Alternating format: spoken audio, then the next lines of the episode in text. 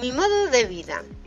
Hola y bienvenida a este, mi primer programa, capítulo 1. Te hablaré en mi podcast de mi modo de vida. Es este un programa dirigido a mujeres que están siempre luchando por adelgazar, a aquellas que consiguen adelgazar después de mucho esfuerzo, pero les cuesta mantenerse en el peso ideal. Yo os hablaré siempre de un modo de vida, nunca de dietas con menús programados.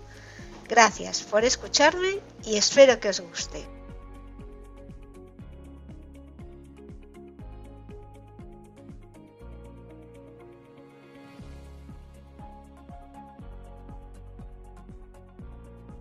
Mi modo de vida es un método que a mí me funciona para vivir delgada y con el que puedes conseguir adelgazar y no volver a engordar. No te hablaré de milagros, ni te engañaré diciendo que es fácil. No te diré que es rápido o que es mágico. Mi modo de vida supone un esfuerzo, obviamente, pero si yo lo he conseguido, ¿por qué tú no vas a poder? Supone fijarte en lo que comes cada vez que comes, en cuidar tu cuerpo, en intentar hacer un poco de ejercicio diario, planear una compra saludable e investigar para cocinar de forma sana. Hablaremos de alimentos y de nutrientes.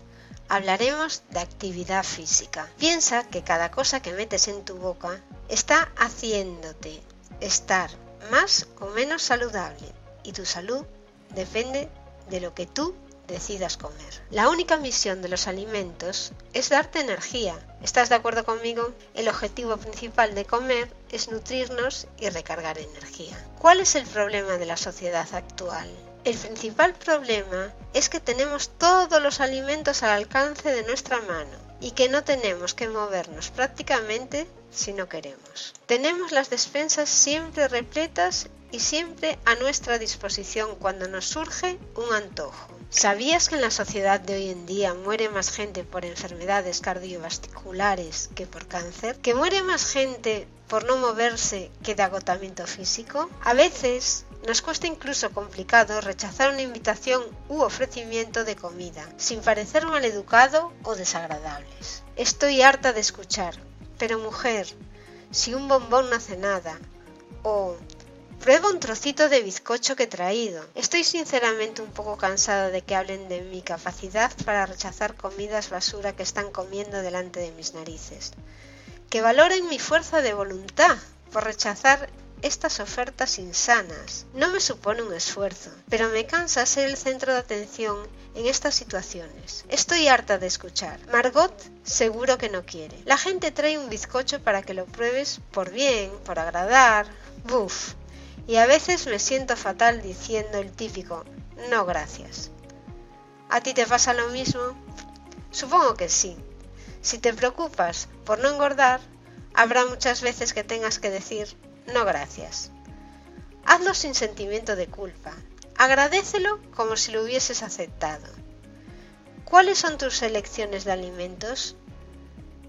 En lo que tú eliges para comer está el secreto de tu salud y de los kilos que pesas. Nadie me puede negar que si seleccionas tomarte una cerveza y después un vino y después una copa, está claro que te vas a encontrar mal. Te entrará mucho sueño y te sentirás pesada yo creo que no has seleccionado bien los alimentos. Pero también estoy segura de que tú también sabes que esta no es la elección más correcta. Mi intención no es darte una lista de alimentos buenos o malos, ni un listado con menús que puedes tomar o recetas suculentas y sanas. Si para estar delgada y comer sano fuese tan fácil como hacer una lista de alimentos saludables y ceñirnos estrictamente a esto, en la sociedad actual no habría este problema de sobrepeso.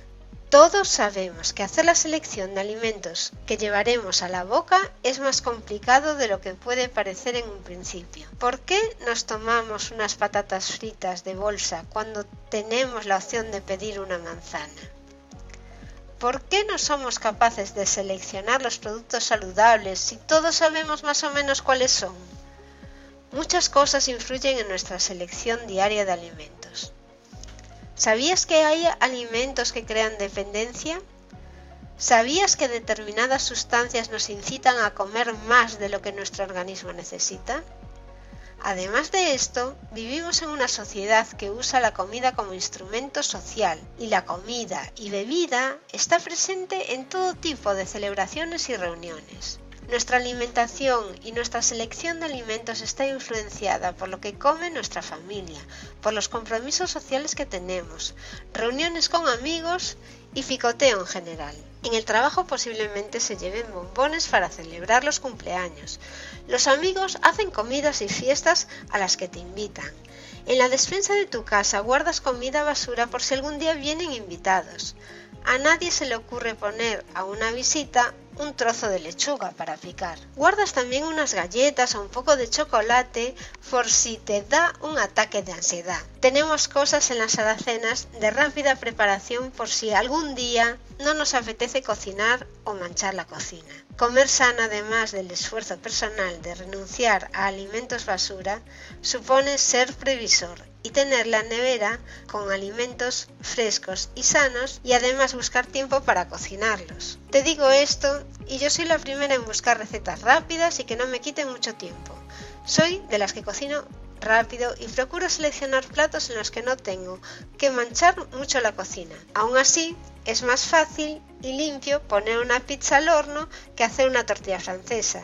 ¿No es verdad? Hay algo más que necesitas para comer sano. Necesitas tener conocimientos de nutrición para saber si lo que vas a meter en la boca le hará bien o mal a tu organismo. En este programa me gustaría también orientar sobre las virtudes de los nutrientes y os explicaré por qué unas cosas son buenas y otras no. Iremos viendo dentro de toda la oferta que tenemos para alimentarnos qué alimentos nos convienen y cuáles no. Para terminar, hoy os diré que entiendo perfectamente que somos humanos, que todos fallamos y que de vez en cuando nos podemos permitir algún capricho poco saludable. Soy la primera en cometer un desliz de vez en cuando y tomarme unas galletas con margarina, qué horror, o una cerveza con alcohol.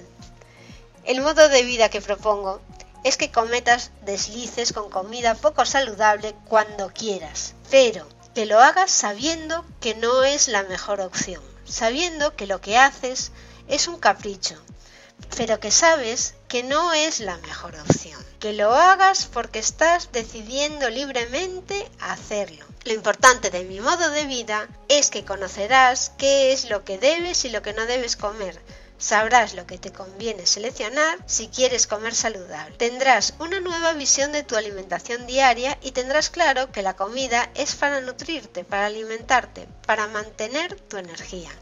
Aprenderemos a comer sano y a identificar lo que es saludable y lo que no lo es, lo que nos sienta bien o lo que nos sienta mal. Aprenderemos a leer las etiquetas de los productos que compremos, a identificar los ingredientes y por otro lado aprenderemos a leer una etiqueta de composición nutricional. Apúntate a la vida saludable, Comer sano no es tan duro, de verdad. Alimentándote bien, te encontrarás mucho mejor físicamente y como consecuencia estás también más animada, con más ganas de hacer cosas. Y si no, prueba durante una semana y me darás la razón. Gracias por escucharme y hasta el próximo programa.